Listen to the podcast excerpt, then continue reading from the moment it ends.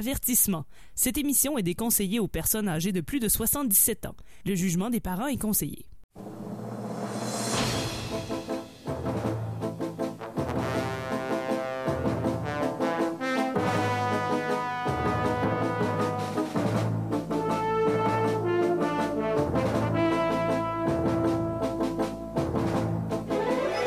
De bande dessinée, de Gogno et de Matraque Molle, bienvenue à E égale RG2, un projet de la chaire de recherche en études de tintinoludique de l'Université du Québec à Beauceville. Mon nom est François Anger, accompagné ce soir de Tania Beaumont, Salut! d'Olivier Morissette Salut! et de Guillaume Plante. Allô tout le monde!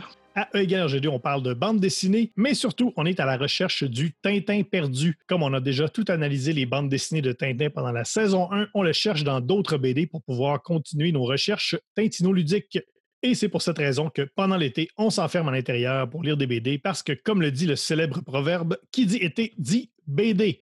Et aujourd'hui, pour l'épisode 74, on cherche Tintin dans la série Jeunesse Aventurosaure de Julien Paris-Sorel, publié aux Presse Aventure. C'est quand même rare qu'on fait euh, de la BD jeunesse, mais c'est cool. On est tellement ouvert d'esprit. Ben oui, puis tu sais, il y, a des- il y a des dinosaures là-dedans, puis euh, ben tu sais, qui n'aime pas les dinosaures, là, hein? C'est c'est de 7 à 77 ans aussi, ça, comme Tintin. Moi, je n'aimais pas les dinosaures quand j'étais petit, sauf que c'était faux. Je tripais et vivais pour les dinosaures. La dernière fois qu'on avait fait de la BD jeunesse comme telle, c'était dans le combat des genres. Oui, puis il me semble qu'on avait des vrais jeunes avec nous. On avait un vrai jeune, on avait Un. Noé, euh, un dénommé Noé Plante. Oui, que j'ai demandé s'il voulait parler de la bande dessinée sur laquelle on va parler ce soir, mais il a comme dit, oh, je sais pas quoi dire. Il est pré-ado. Ils grandissent vite. hein. Ah, trop vite. Hey, épisode euh, 74, gang. Euh, moi, quand on a commencé ça, je pensais jamais qu'on se rendrait à 73. Surtout qu'on a commencé à 1. Mais surtout qu'on a fait le tour du sujet à la première saison. On a comme trois saisons où est-ce qu'on a juste jumpé le shark pour employer le, le jargon. Faire des recherches euh, tintinoludiques, ça coûte extrêmement cher. Et on a quelqu'un avec nous euh, qui coûte également extrêmement cher. C'est pourquoi on l'entend euh, pas beaucoup. C'est Alex Drouin. Chaque mot que je dis m'est payé 5 C'est pas juste. Allez sur notre Patreon. Oui, pour vous On n'a pas. Non, allez pas pour vrai. parce que- Non, on n'a pas, on n'a pas, On sérieusement, allez-y pas. Mais ça m'empêche pas de vous dire que cette semaine, E égale RG2 est une présentation du parc thoracique. Depuis plus de 40 ans, c'est le spécialiste en attractions relatives aux parties internes du corps entre le cou et l'abdomen. Et oui, InGen a encore une fois dépensé sans compter afin d'offrir un parc d'attractions éducatif avec des choses que personne n'a vues ailleurs. Contrairement à nos précédentes avenues commerciales, dont nous n'avons malheureusement pas le droit de vous parler en raison de processus judiciaires en cours, toute la famille pourra s'amuser avec notre exposition d'organes internes dans leur habitat naturel et ce, sans danger de mort imminente. Vous êtes un amateur de structures ostéo-cartilagineuses. Le parc thoracique a tout ce qu'il vous faut pour vous émerveiller. Que ce soit pour admirer un sternum, des côtes, des poumons, un cœur, un diaphragme ou encore des muscles sternocléido-mastoïdiens, nos scientifiques ont passé des heures au labo afin de recréer fidèlement chacun des occupants de nos enclos comme ils se retrouvent dans la nature. Notre nouveau parcours d'Hébert Petit Intestin saura ravir les petits comme les grands. Un petit creux? Passez nous voir au kiosque repas pour vous régaler d'une de nos fameuses vertèbres fourrées à la moelle épinière bio. Votre estomac ne voudra plus repartir. Manger local, un régal. Le parc thoracique, l'espace famille pour vos souvenirs vitaux. Entrée payable en devise canadienne seulement, les parties du corps ne sont plus acceptées à la billetterie. Euh, ça a pris plusieurs takes, mais on l'a eu. Vive le montage. C'est le fun parce que souvent, on m'arrête dans la rue puis on me dit Hey, votre podcast est vraiment le fun, mais il manque tellement de jokes de torse. C'est vrai. C'est réglé. Hey, dis donc, Alex, tu étais là la semaine passée pour euh, l'épisode sur Archie. Est-ce que tu restes avec nous? Ben non, malheureusement, cette semaine, je peux pas rester avec vous. Voyez-vous, je- j'ai terminé euh, tout à l'heure là, The Last of Us Part 2, un jeu euh, qui est sorti là, il y a quelques semaines au PlayStation 4 et je dois passer la prochaine semaine en petite boule en position fétale à fixer le mur. Hey, spoil-nous pas. Non, non, mais je vais aller me mettre en petite boule pareil. C'est plate qu'il reste pas parce que hum, je l'ai constaté avec l'épisode de la semaine dernière. Quand il est là pour tout un épisode, on a vraiment beaucoup plus d'écoute parmi le groupe d'âge des femmes d'âge mûr. Ah, ben là. C'est là qu'il score, hein? Ben oui, en tout cas, c'est pas grave. Alors, Aventurosaure, Guillaume, résume-nous, s'il te plaît, cette BD. Aventurosaure, on peut trouver cette bête chez Prince Aventure. C'est une petite mine d'or de bande dessinée jeunesse euh, québécoise qui publie également l'inévitable Agent Jean d'Alex A. Il y a aussi les Léons, Danny Groovy, Jimmy Tornado, une série un petit peu moins connue, plus récente, mais qui gagne à être connue, et environ 950 albums de Garfield. On arrondit à la, aux centaines près. Le premier tome s'intitule Le réveil de Cory. Non, Le réveil de Rex, excusez-moi, paru en 2018. Et le tome 2, c'est L'héritage de Cory en 2019. Le tome 1 a quand même raflé une noble portion de prix, notamment rien de moins que le prix Dragon au Joe Schuster Award. Ça, c'est un prix sur la bande dessinée canadienne d'un océan à l'autre. Le prix Dragon, ça récompense la meilleure bande dessinée pour enfants pour le tome 1 d'Aventurosaure. Au Festival Québec BD, il y a eu le lauréat du BD Scosa pour le prix Yvette Lapointe, la meilleure BD jeunesse de langue française publiée au Canada, et également le prix Mélèze 2019. Ça, c'est un prix du programme de lecture ontarien Forest of Reading. Ça récompense le meilleur court mini-roman ou un livre d'image plus avancé. Et ce qui est vraiment nice, c'est que c'est un prix voté par les jeunes lecteurs de l'Ontario. Fait que ça, ça fait vraiment un petit velours à avoir. Le texte et le dessin sont de Julien Paré-Sorel, qui a étudié son métier en, faisant un baccalauréat en bande dessinée à l'Université du Québec en Outaouais en 2009. Après avoir fini ses études, il a contribué à plusieurs projets collectifs, dont une longue implication au sein de Front Froid, qui, on se l'appelle, nous a donné entre autres l'extrêmement tintinesque Far Out, n'en déplaise à mes collègues qui trouvent que c'était pas si tintin que ça. Mais bon. Taux total Tintin de 22, si je ne m'abuse. Ça, c'est discutable. Non, c'est la science. 30, 32. 32 quand même. Ah, ben quand même 10 de plus, hein? Chez Front Froid, il va également publier L'Étéonie en 2013, qui aurait été finaliste du prix BD Scosa du meilleur premier album au Festival de la bande dessinée francophone de Québec. Ça, c'était le Festival euh, Québec BD, avant que ce soit le Festival Québec BD. Il a également publié chez Front Froid La Ligne Rouge en 2016, avec euh, une pléthore d'autres auteurs et illustrateurs. Julien Paris-Sorel, ça va également être il va être au dessin de l'adaptation en BD de la mythique série télé Dans une galaxie près de chez vous avec Pierre-Yves Bernard et Claude Legault au scénario. Là, c'est là que je ferai un long, long, long couinement super aigu, mais on m'a dit qu'en podcast, c'est vraiment un faux pas, fait que je vais me garder une petite gêne. Et Julien, c'est également une machine de guerre dans les spectacles d'impro BD. Et on a une bonne partie des animateurs de l'émission qui en font, puis il est bon. Motadine qui est bon. On fait de l'impro, on fait pas du dessin. En tout cas, pas moi. Je voulais juste spécifier ça. Aventurosaure, c'est aussi une des rares bandes dessinées à laquelle on peut attribuer une date de naissance très, très, très précise. C'est donc le 1er octobre 2015 où Julien Paris-Sorel a mis sur papier la première mouture des aventures de Rex. Je sais ça parce qu'il faisait ça pour Inktober. C'est un défi où des illustrateurs de tous acabits font 31 dessins à l'encre pendant le mois d'octobre donc, un dessin par jour. Chez Colivier l'a déjà fait. Je l'ai fait aussi. C'est full le fun. Moi, je ne l'ai jamais fait hein, parce que je dessine pas. C'est pour ça que je t'ai pas nommé Tania. C'est pas parce que tu es une fille, parce qu'il y a plein de bonnes filles qui font Inktober. Oui. Donc, 30 jours après le 1er octobre 2015, M. Paris-Sorel avait entre les mains une aventure de 31 pages en noir et blanc, sans dialogue, qui plaçait des dinosaures dans un univers médiéval fantastique. Julien Paris-Sorel s'est rendu compte qu'il venait de pondre la deuxième meilleure idée de tous les temps, tout juste après des tortues qui font des arts martiaux dans les égouts, et il a pris une année complète pour la peaufiner. Il a ajouté ce qui manquait à son histoire, donc notamment de la couleur, des bulles avec du texte dedans, et oui, des personnages et un univers défini. On va se le dire, c'est très, très, très, très important aussi. Le dit univers en question tourne autour de Rex, un jeune dinosaure qui rêve de devenir le plus grand héros du royaume de Mésoïque.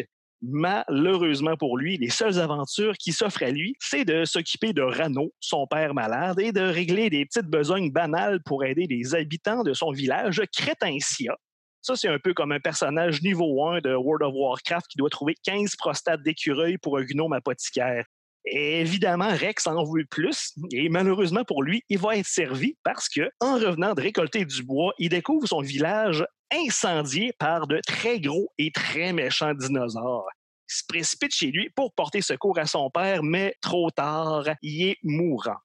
Juste avant de rendre son dernier soupir, Rano, dans une scène touchante, remet son épée à son fils et lui murmure une quest. Rex, tu dois la trouver. Tu dois la sauver. Qui? On le sait pas tout de suite. Donc, rejoint par ses compagnons Gogo et Pachi, Rex est déraciné de son quotidien et va découvrir que son père, qui pensait faiblard, était en vrai un grand guerrier affaibli par la magie de Tyratops, un puissant sorcier diabolique et méchant et evil. Et il doit maintenant trouver et venir en aide à sa mère qu'il n'a jamais connue pour accomplir sa destinée. Et mes amis, c'est là qu'on est rendu. Alors, merci Guillaume, ça met très bien la table pour le sujet de ce soir. Comment ça va fonctionner? Tout d'abord, on va tous, euh, à tour de rôle, euh, vous donner notre appréciation de la BD. Et par la suite, on va faire un segment qu'on appelle le questiomètre, dans lequel on va prendre les personnages de l'univers de Tintin et on va essayer de leur associer un personnage dans Aventurosaure. Et c'est comme ça que peut-être on réussira à trouver le Tintin perdu. Et euh, finalement, pour rendre ça encore plus scientifique, à la fin, nous allons donner une note qui est le taux total Tintin une note qui est basée sur euh, la ressemblance, si vous voulez, avec les aventures de Tintin ou pas. Euh, et donc, ce taux total Tintin sera basé donc sur euh, ce critère et non pas sur si on a ça ou pas. C'est Olivier Morissette qui commence d'habitude et on ne changera pas ça ce soir. Ben non, faudrait pas, hein? Ça serait dommage. Euh, avant, de commencer, euh, Guillaume, tu, mentionnais qu'effectivement, cette BD-là est née de, Inktober. Julien avait fait une apparition au, Salon du Livre cette année-là, puis il y avait des petits fanzines euh, d'Aventure qui, qui distribuaient suite au Inktober. Puis j'en possède un. Je repassais ça pour regarder un peu qu'est-ce qu'il y avait dans, l'histoire, dans, dans, ces dessins-là, puis qu'est-ce qui est resté finalement dans la BD fait intéressant, il y a quand même plusieurs choses qu'on voit disséminées qui proviennent du Inktober puis qui ont, fait finalement leur place, leur coupure finale dans, l'histoire. ça, je, voulais quand même le, mentionner. J'imagine que ça se trouve sur Internet, ces dessins-là.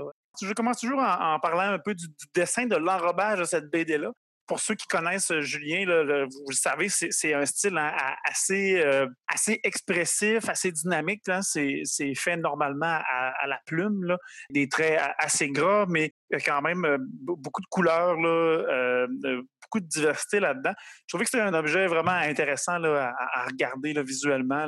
Un beau livre, des couleurs efficaces qui servent bien le propos on l'a dit, c'est des dinosaures dans un univers médiéval. Il y, a une, belle, je trouve, diversité de dinosaures aussi.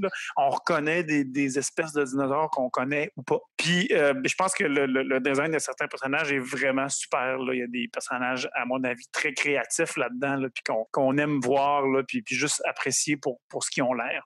Ben, côté de l'histoire, on l'a dit, c'est une BD, une BD jeunesse. Les, les, thèmes ne sont pas très lourds, mais tout de même, euh, je trouvais ça quand même relativement accrocheur. Euh, c'est une histoire là, qui, se déroule dans, un contexte qu'on connaît assez bien, celui ben, du héros, là, parfois orphelin, dans ce cas-là, orphelin euh, un peu plus tard dans le livre, ou pas. Donc, c'est ça. C'est une thématique des, livres fantastiques qu'on connaît bien, mais tout de même bien, à mon avis, bien. Euh, c'est une, histoire ah, euh, qui, nous laisse là, des, petites brides d'informations, qui nous donne le goût d'aller plus loin. Je pense que ça, c'est bien réussi. Euh, tu l'as mentionné un peu, là, euh, ça faisait penser, j'ai aussi un peu pensé à, l'agent Jean dans tout ça. Puis il y a beaucoup, je trouve, de, clins d'œil aux jeux vidéo ou même euh, à, la culture populaire. une fois, dans, lorsque les, trois compagnons sont dans une ruine, ils, mentionnent le nom de, de Tiratops. Puis là, il y a un des personnages qui dit on a le droit de dire son nom, un peu à, la rôle de mort dans, Harry Potter. Fait qu'une coupe de place, là, c'est disséminé dans, l'histoire, puis je pense que ça, ça fait sourire, puis c'est intéressant aussi pour les lecteurs peut-être plus, plus adultes comme nous.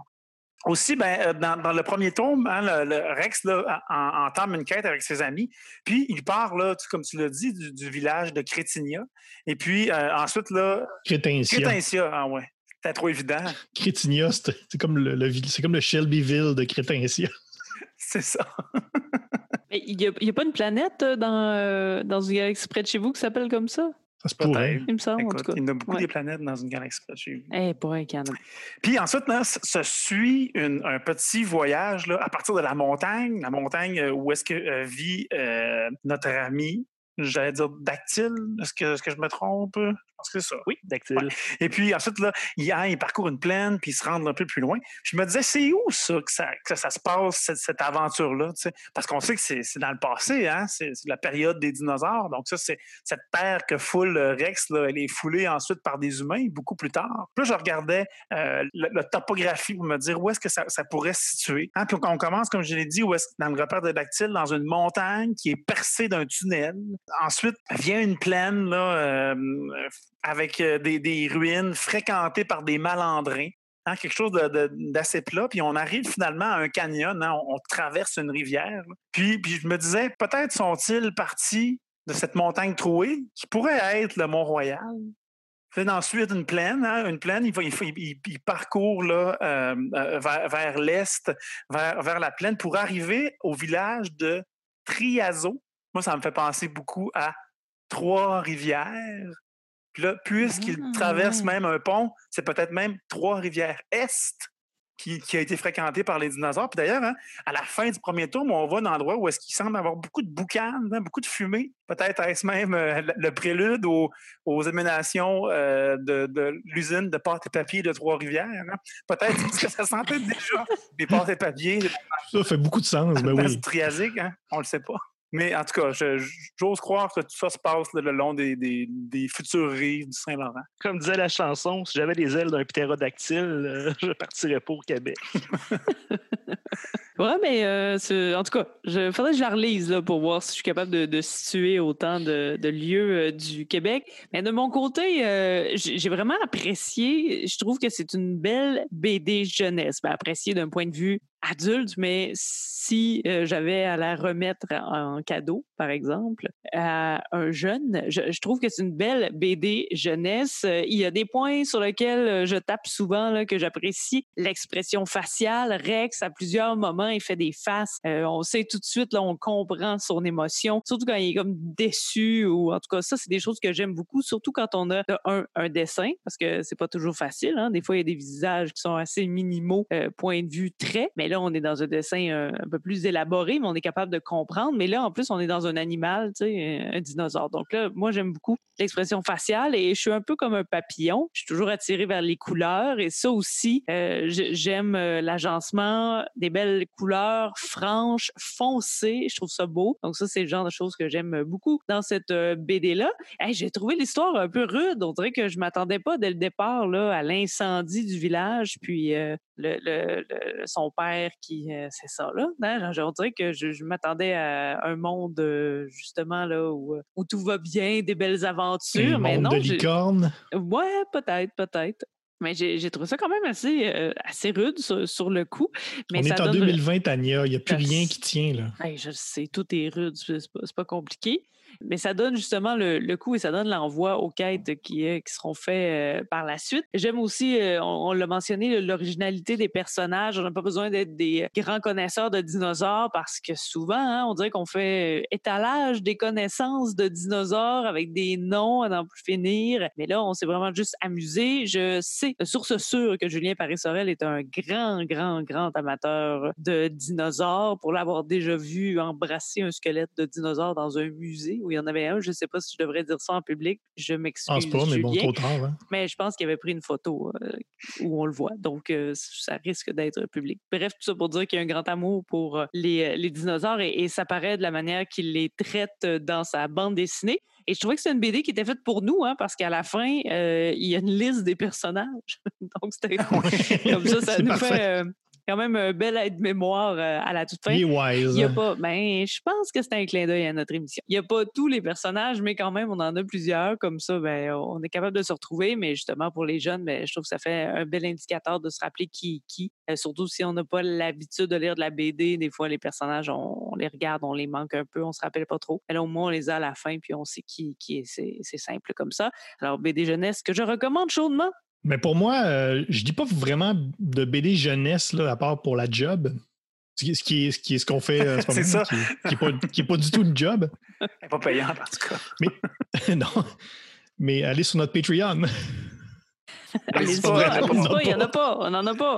On a des commanditaires pour ça. Ben, c'est sûr qu'en en lisant ça euh, avec, mon, avec mon regard de, de moi maintenant, je trouvais ça très, très, très jeunesse. C'est c'est vrai que c'est Les dialogues sont très simples. Le niveau de lecture est, quand même très simple. L'histoire est euh, l'histoire se suit quand même très bien. C'est pas euh, en deux albums, il y a quand même euh, ça va quand même assez lentement. Je pense qu'on tient bien la main du, jeune lecteur, mais c'est justement ça qui, est bien parce que je l'ai laissé sur la table et il y a une, une jeune fille de 7 ans qui l'a vu et qui est comme tout de suite tombée en amour avec cette BD-là. Elle l'a pris, elle a commencé à lire, même qu'elle avait hâte que qu'on ait fini, que j'ai fini de la lire pour qu'elle puisse elle-même le lire. Alors, je, pense que c'est ça la clé de cette BD-là. Je pense que pour un, jeune lecteur qui commence à lire peut-être de 7 ans à 12 ans peut-être, je pense que c'est vraiment parfait. Puis euh, ça marche, euh, en tout cas, je le constate euh, à la maison, ça marche très, très bien. Il y a quelque chose de vraiment attirant dans cette BD-là.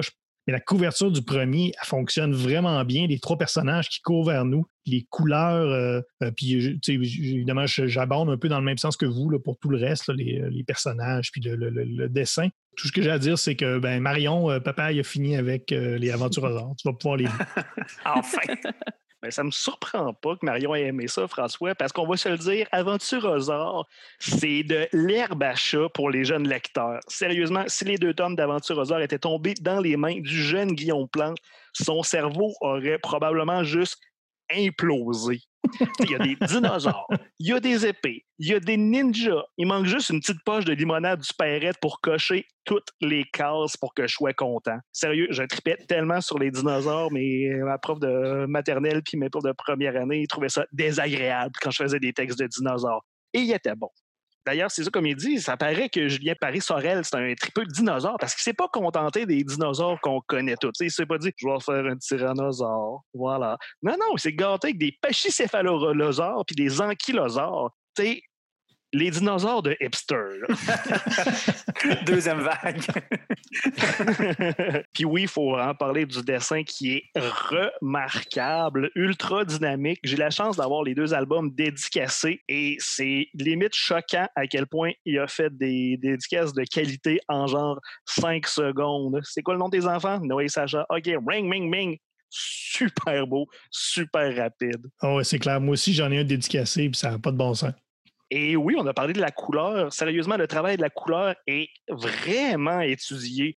Je sais pas si a fait ça à la botche puis j'étais chanceux, mais non, les couleurs sont superbes. Le contraste des couleurs chaudes et froides sont tellement bien exécutés que je me suis arrêté pendant ma lecture pour me dire Hey, le contraste des couleurs chaudes et froides est donc bien exécuté. Ça dit tout.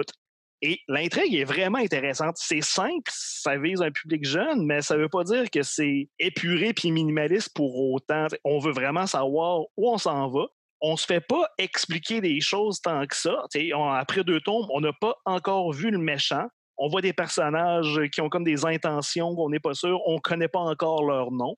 Et on a l'impression qu'il y a quelque chose de gros qui s'en vient. Je ne sais pas, il y a combien d'albums de prévus? Je sais qu'il y en a un troisième qui s'en vient, oui, mais combien il va en avoir, je ne sais pas. Il y a du jus quand même. Le seul hic, je trouve qu'il y en a un, mais probablement que les jeunes vont s'en torcher un petit peu. Je trouve que le rythme est un petit peu saccadé. sais, on n'a pas affaire au syndrome de Dragon Ball, où est-ce qu'on a un épisode de 22 minutes où on a l'impression qu'il s'est passé 22 000 affaires pour réaliser en fin de compte que les héros ont juste tassé une roche qui bloquait la route. Au générique, on passe à l'épisode suivant. C'est pas à ce point-là, mais c'est quand même des livres de 50, une cinquantaine de pages. 50, oui, 50 quelques pages. On n'a pas ce niveau-là de stagnation, mais on sent qu'il aurait pu plus se passer de choses. on a des moments très intenses où il se passe beaucoup, beaucoup d'affaires, on voyage, et après ça, on s'arrête complètement pour faire le plein d'expositions grâce à un personnage qui sait ce qui se passe, mais qui dit pas tout. c'est un peu comme faire Québec-Montréal, puis on s'arrête au Madrid à mi-chemin, mais à la place de se prendre un repas cuisse au Saint-Hubert, on remplit sa tank à gaz narrative. C'est loin d'être plate pour autant. On s'ennuie pas. J'ai vraiment hâte au tome 3 pour voir ce qui nous attend. Et euh, mes deux gars ont vraiment trippé.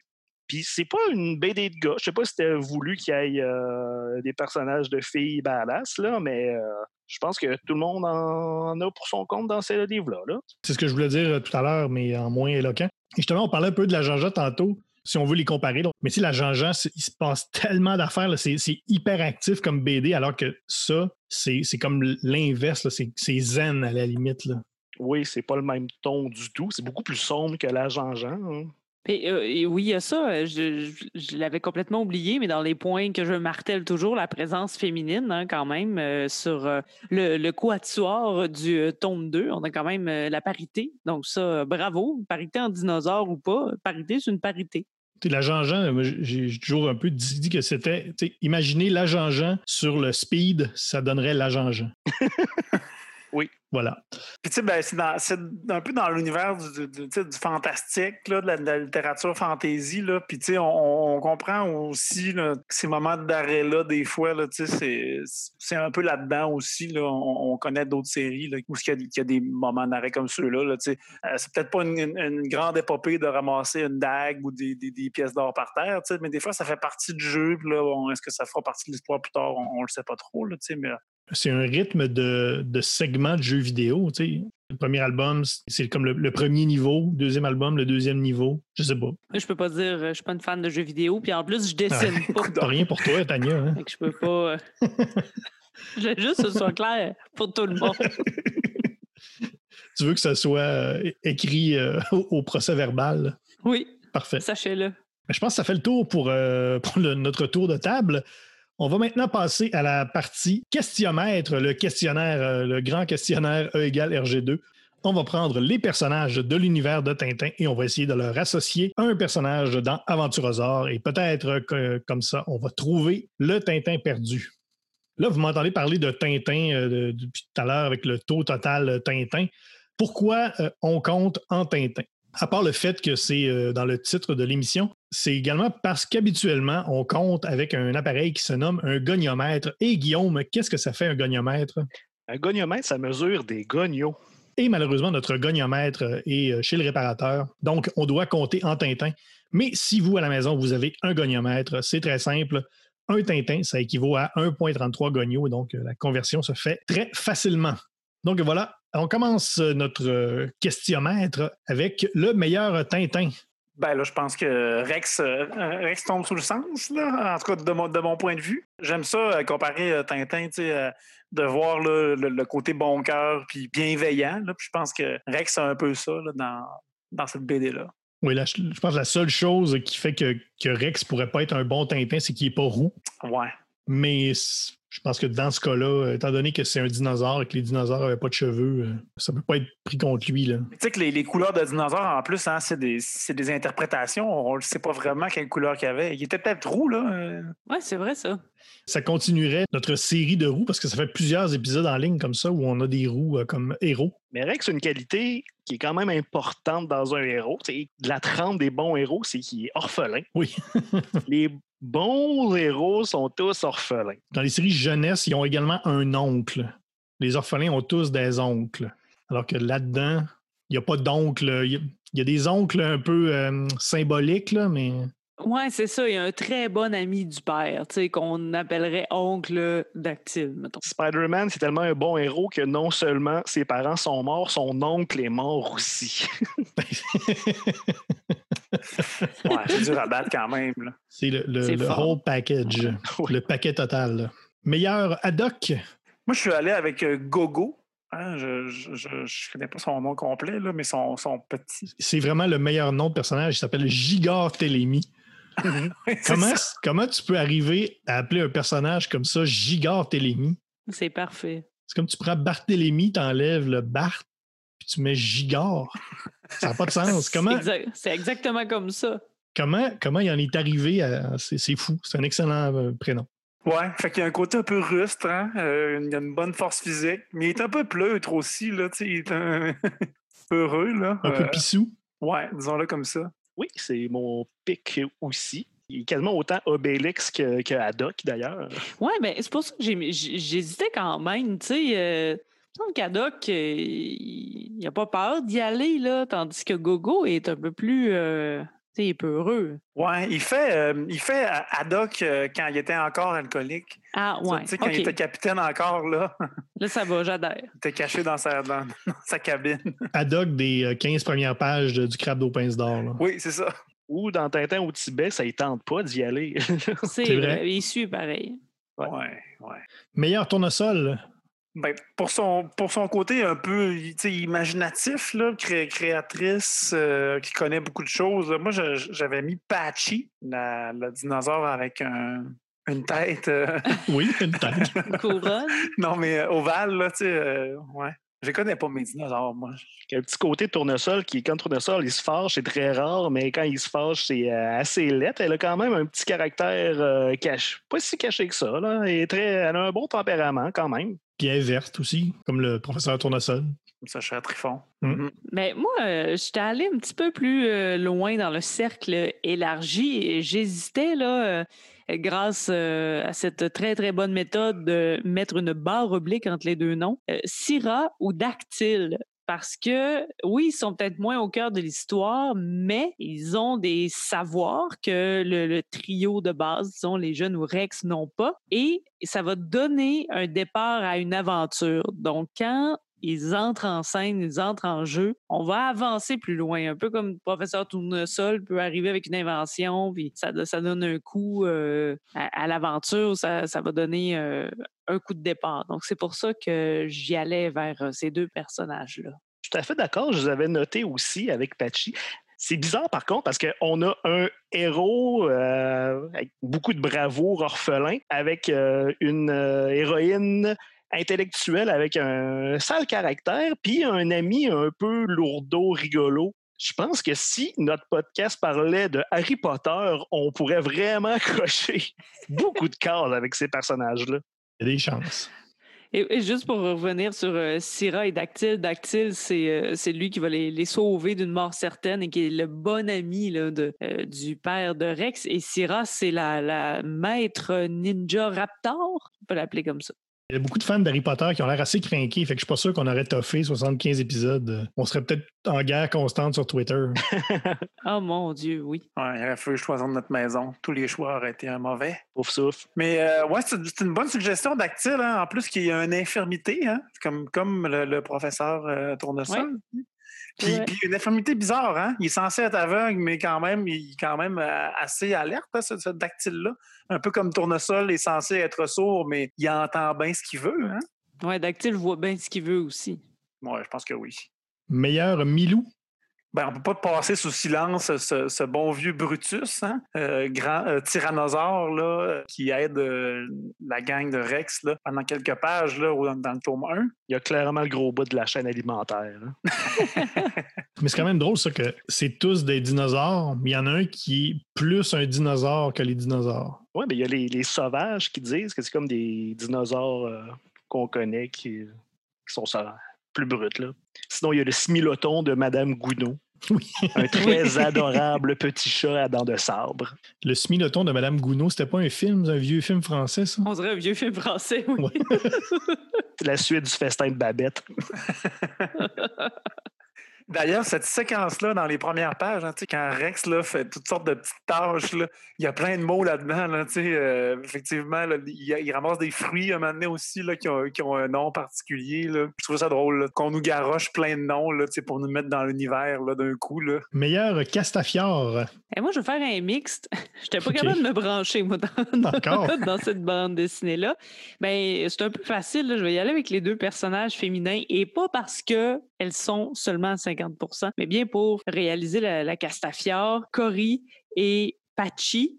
Ben, Patchy, parce qu'elle a une espèce de tête, euh, une coiffure particulière. Ça me faisait un peu penser à une espèce de coiffe. Il n'y a pas d'intérêt amoureux avec Cory, mais si on va dans une histoire cliché, tout est là. Au début, euh, du moins de ce qu'on a vu, Cory, qui est une euh, ninja raptor, elle se joint au groupe.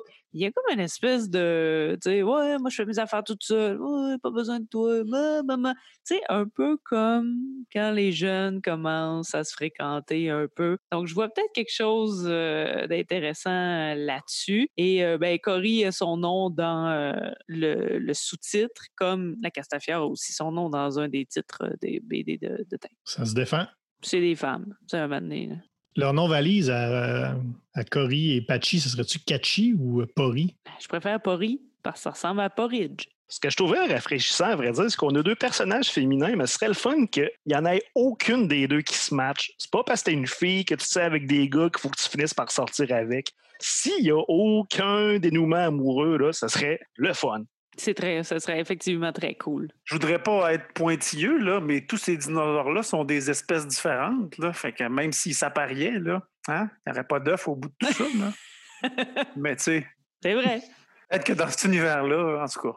Si on suit ma thé- théorie d'Harry Potter, euh, Gogo et Patchy, ils vont se pogner. Peut-être pas. Peut-être pas. J'aimerais mieux pas. Ouais. Alors, bienvenue à E égale Harry 2. Meilleur Dupont? J'ai mis le maire. le maire du village qui est, qui est juste toujours euh, en dehors. Tu sais y a une fonction importante. Il est maire, comme du- les Dupont, qui sont des policiers, mais il est toujours en train de dormir sur son bureau, en tout cas, avant c'est que le village passe au feu. Oui, c'est ça. Mais après, il reprend le dessus un peu, mais en tout Ils cas. font partie des services publics, là. Oui, Les services Payé. municipaux. Payé avec nos taxes. Oui. les Dupont.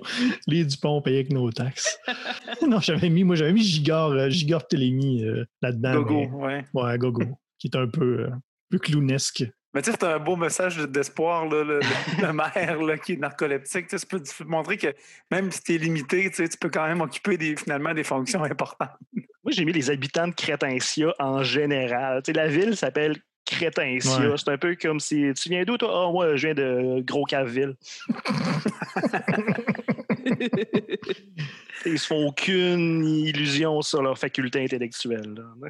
Puis tu sais, il Ouais. faut- il y, a, il y a même certaines personnes là, que la tâche est comme quotidienne. Tu sais, il faut encore une fois aller faire tel tel truc pour Madame Mozart, là, tu sais, Ouais. euh, parce qu'elle n'est pas capable seule de rattraper son bébé puis de le laver. Ça, ça fait un peu side quest de jeux vidéo d'ailleurs. Oui, c'est ça. 15 prostates. Je le sais pas, moi. Je... Ben oui, hein. Puis tu dessines pas non plus. J'allais pas dire Ben ça. non. Voyons donc. Mais sans- Mais non. T'as déjà vu un jeu vidéo, Tania. Fais-nous pas croire. Meilleur Rastapopoulos. Meilleur méchant. Guillaume, t'en as parlé un peu tantôt. On l'a pas encore vu. Il y a, il y a des, euh, à date, il y a, pas de, il y a des hommes de main, mais Oui, ben, il y a la- la- l'ombre gigantesque de Pteratops euh, qui plane au-dessus de l'intrigue. On l'a pas encore vu, mais c'est ça. Il y a de quoi qui s'en vient. C'est mieux d'être big. on se doute bien que ça va être lui. hein. Ben, ça fait-tu bon Rastapopoulos un peu, ça? Tu sais, au début, on le voit pas trop, là. On le voit juste vrai. de dos, Rastapopoulos. On voit juste ses mains puis son gros cigare, tu Moi, je trouve que c'est parfait là, pour le grand méchant. là. Puis il réalise un film. Peut-être Ouais. que le dinosaure fait ça aussi. Peut-être. Meilleur Alan Thompson, meilleur homme de main. Nouvelle catégorie. Il y a le général Hank, ou Hank pour Ouais. Ankylosaure, bien sûr. Ouais, moi aussi, j'avais ça, l'an- l'an- l'ankylosaure. là, euh, Il me semble être le bras droit de, de C'est textbook euh, homme de main. Ben, euh, moi, je filais euh, champ gauche. J'ai- mis euh, Morpho, qui est un oiseau qui sert de surveillance et qui va rapporter de l'information à une grande dinosaure rose qu'on risque d'en savoir plus dans le tome 3. Il y a cette sorcière anonyme-là du tome 2 que j'ai, qui est probablement un Alan Thompson. On ne le sait pas encore. Puis je trouve ça rafraîchissant encore une fois qu'on introduise un personnage sans le nommer alors qu'il y a tellement de euh, raccourcis qui auraient pu se faire, genre une case qui dit ceci est sorcièreosaure et elle est méchante. Mais non, Moi, je pense on aurait que vu ça dans Blake et Mortimer, mais pas dans Aventurosaure. c'est peut-être la mère de Rex. Peut-être. Peut-être. Mais en tout cas, je trouvais que le Morpho, ça faisait un bon homme de main. Oui, c'est vrai. Meilleur frère l'oiseau? Des, là, on parle vraiment des méchants là, euh, très bas dans l'échelle des méchants. Euh, moi, je, je- je pense que les malandrins qu'on trouve là, euh, dans, le- dans le tome 1, dans, le- dans le voyage, là, C'est un mot qu'on n'utilise pas assez, malandrin. Ouais. Vrango et Groc, on remercie les esquisses euh, de Julien en- pour le nom de, de Vrango, qu'on connaissait juste sous le nom de patron. Moi, je, je suis d'accord aussi avec les malandrins. C'est ça que j'avais dit. Il y a peut-être les bouliosaures, euh, Kevo, Steggy et Adri, mais ils sont pas assez euh, importants jusqu'à présent dans l'histoire pour qu'on leur donne euh, un titre de frère l'oiseau. c'est ça, on ne les voit pas tant que ça. Ils font, ils font juste chercher la bagarre dans, dans le bar au début, là, mais euh, ça pourrait être des bons frères l'oiseau aussi. Suite nous le dira. Meilleur Irma, un personnage féminin qui mériterait un meilleur sort? Ben, moi, je pense qu'il y a n'importe quelle mère qui est séparée de son enfant mériterait un meilleur sort. Fait que je, je dis la mère de Rex. Mais d'un coup, qu'elle n'est pas fine. Ben oui, mais je sais pas. Ça aurait, mérité la rédemption. Tu sais, moi, j'essaie de. Je, je veux faire confiance à tout ça. Là. Non, mais il y a, il y a d'autres euh, il y a d'autres mères, par exemple, euh, celle de Patchy et de Gogo, parce que là, leur enfant est parti avec Rex, mais elles ne savent pas euh, où elles sont. Ils, elles sont. Sans même un paléo texto, là. Ouais. Mais non. Aucun SMS aux arts. Ouais, mais c'est ça, la mère de Rex, c'est vraiment l'Irma de Schrödinger, où est-ce qu'elle est à la fois euh, Irma et pas, tant qu'on va pas la voir. Veut-on vraiment aller voir dans la boîte? C'est de la méchanceté quantique. Ça, ça Je s'en va pense qu'on pourra plus, on pourra jamais aller aussi loin que ça. jamais. Euh, meilleur Zorino. C'est un peu tous des Zorino, les, les, les- les- ben, les- ces deux compagnons. là. C'est euh, Ouais. Ben, Hachi si, et euh, Gogo, c'est deux, c'est son Zorino euh, adjacent. là.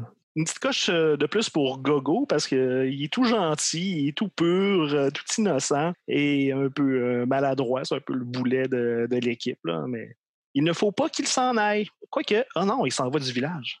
Hmm. Ben oui, c'est ça. Dans, dans, dans, dans la vision des parents, euh, pourquoi faut-il que Gogo et Patchy s'en aillent? hein? Ouais. Ouais, moi j'y allais dans la, dans la vision de pourquoi faut-il qu'un tel s'en aille, euh, le père, euh, le père de Rex. Moi aussi, j'avais noté ça quand même. Pourquoi faut-il que Rano s'en aille? C'est judicieux. Mais c'est pas un enfant. Hey, si, euh, tu sais, euh, bon, le père de Rex s'appelle Rano, Rex s'appelle Rex, donc son mononcle s'appellerait Zor, son grand-père s'appellerait Ti, Ouais, pour avoir tout le Tout le nom? ça fait une bonne séquence. Zor, Rex. Ben, Il y, a- il y a Syrah, il y a Rano, puis ça prendrait un eau de Bergerac. S'il n'y a pas ça dans le tome 4, je suis en furie. Le message est passé. Celui-là, il n'est pas encore attendu. Là, fait que c'est c'est le moment de lancer tes messages dans l'univers. Ouais, c'est ça. je fais ma liste d'épicerie. Meilleur Séraphin Lampion, personnage casse-couille. C'est là, moi, que j'ai mis le maire de, de- du village avec sa liste d'épicerie puis son, son, son endormi. Moi aussi. Moi, j'ai mis les sauvages parce que, oui, c'est des méchants, mais, mais ils réussissent tout le temps à, à s'échapper. Fait que finalement, ils sont juste gossants parce qu'ils sont dangereux, ils font peur, mais c'est correct, tu sais, on s'en sort quand même. Fait que j'ai mis les sauvages et un peu gogo. Moi, j'attends le tome 3 pour me prononcer. C'est une autre case dans laquelle on peut mettre les, les fameux voyous, les bouliosaures euh, de tantôt, qui sont pas assez méchants pour être des antagonistes, mais sont assez gossants pour être des séraphins lampions. Meilleure boucherie sans eau, meilleur commerce. Pas mal juste une espèce d'auberge, bar. euh, Sinon, ben, on, on- on mentionne souvent aussi, tu sais, le mésoïque, là, on dit souvent le mésoïque, Oui. là, ça me semble être peut-être une divinité ou quelque chose, là, mais en tout cas, c'est ça. on- serait le nom du royaume. Le royaume, OK. OK. Comme le Mordor. Ouais. OK. On le dit souvent. Euh, meilleur goniomètre, meilleur objet? Ben, je pense que le pendentif que porte Rex, euh, ça pourrait être un, un bon goniomètre, là. qui va sûrement finir par garrocher euh, à bout de bras d'un bateau. Ou je me mêle avec quelque chose. C'est peut-être même un goniomètre. Peut-être. On ne sait pas. mesure les gognos. On le sait pas. on ne sait pas. Meilleur Michel, qui, on vous le rappelle, euh, parce que vous vous dites sûrement, mais qui est donc Michel euh, dans les aventures de Tintin? C'est le- l'ingénieur de la fusée dans Objectif Lune. Personnage qu'on voit trois cases, euh, qui est très charismatique, très beau bonhomme et qui a vraiment trop de charisme. Donc voilà, on cherche le meilleur Michel dans Aventurosaure. Là, je pense que vous serez tous d'accord que le beau gars, c'est Braki. Yes. Yeah! Ah! Braki, là. Team Brack. C'est bro. C'est Broki. Braki, là. Il est, euh, il est fait fort, il est beau, il est courageux. Il est long sur pattes, il est comme euh, il est, il est fort, il est narfé. Mais euh, on le voit beaucoup pour un Michel, mais. Qui est attentionné, hein, il prend soin de, de- de- de- de Rex. Là, hein. on dit même dans les, dans les descriptions de personnages qu'il en, qu'il en prend soin un peu comme son petit frère. Là, fait que hein, ça me donne un côté euh, aimable en plus à ce cher Braki. Et euh, finalement, catégorie qu'on a, euh, qu'on a depuis deux épisodes maintenant, la chanson qu'on pourrait associer à Aventurosaure. Moi, je vais y aller en premier parce que j'ai fait un, j'ai fait un choix paresseux. Puis euh, je vais être sûr euh, de pouvoir le dire. Où sont passés les dinosaures de Michel Rivard? C'est le choix très paresseux, tellement paresseux que je l'avais, que j'avais trouvé un backup au cas où. C'est pour ça que je voulais le dire en premier.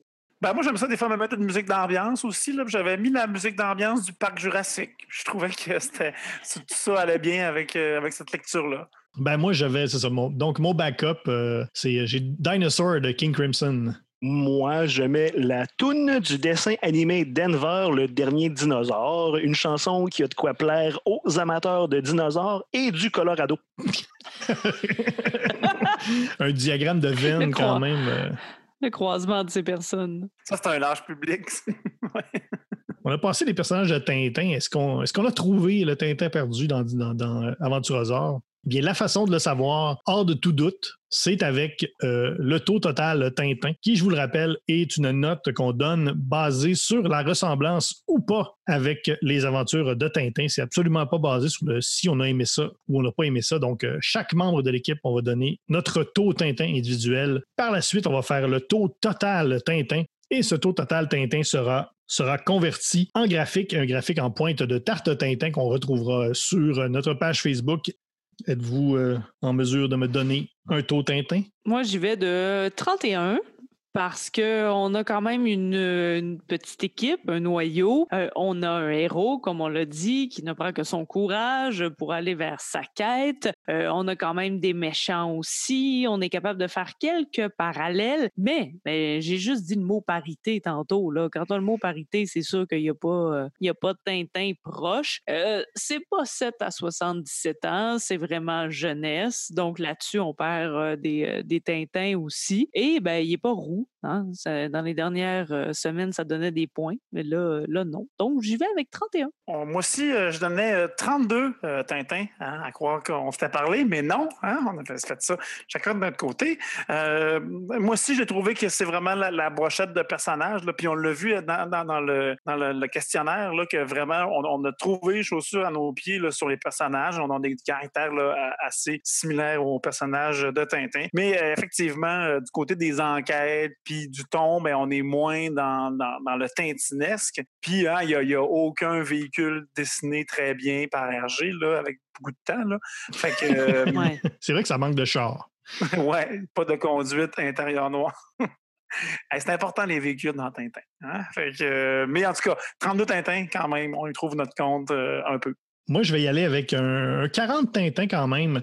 Pas de sapristi, pas de. Il n'est pas roux. C'est sûr qu'il n'y a pas de. c'est- que c'est plus jeunesse, jeunesse au d'être pour tous. Mais j'ai ça. J'ai quand même retrouvé euh, certaines qualités, euh, si on veut, symboliques avec, euh, avec Tintin. Donc, c'est pas assez pour avoir la, note, si on veut, de 50, de 50 là, qui, qui ferait basculer vers le, le plus tintino-ludique. Mais je vais donner quand même pas très loin, donc 40 pour moi. Moi, je vais rejoindre euh, Tania et euh, Olivier avec 30 Tintins parce qu'à mon humble avis, euh, dans Aventurosaure, le héros, il y a une charge émotive que Tintin n'a pas. Euh, Rex, lui, a perdu ses parents, il est triste. Et Tintin, lui, on dirait qu'il se lève le matin puis il trouve un diamant dans sa pantoufle. Alors, euh, puis justement, il y a une chance. Rex n'est pas chanceux pantoute. Là. Lui, là, une balle va pas y, ricocher sur les côtes, croyez-moi. Là. Fait que euh, 30 Tintin, mais 89 Harry Potter.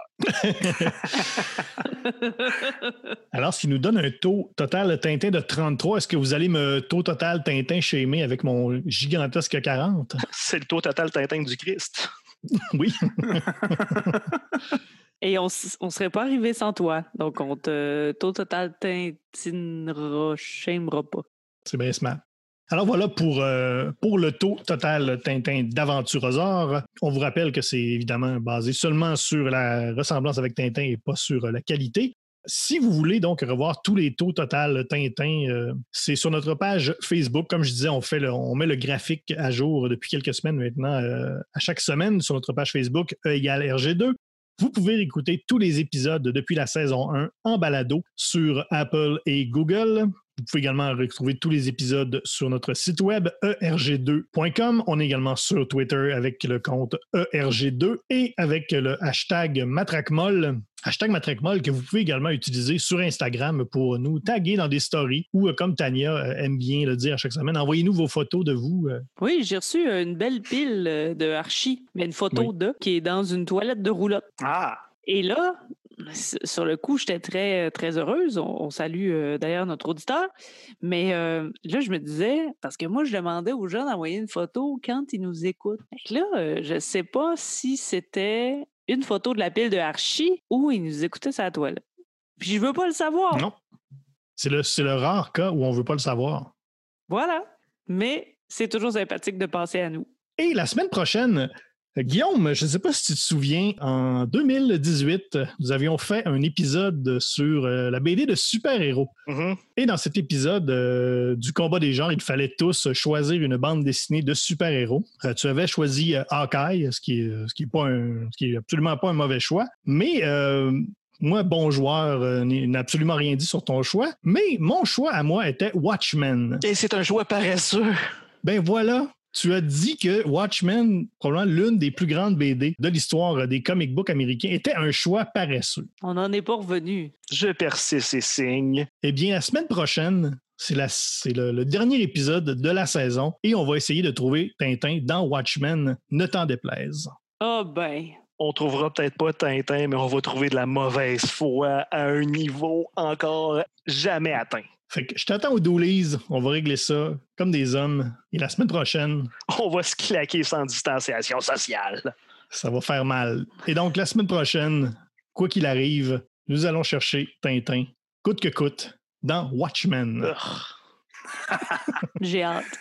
Alors, mon nom est François Anger avec Tania Beaumont, Bye. Olivier Morissette Merci, salut. et Guillaume Plante. Au revoir. Nous, on vous dit peut-être à la semaine prochaine pour un autre épisode de Égal RG2.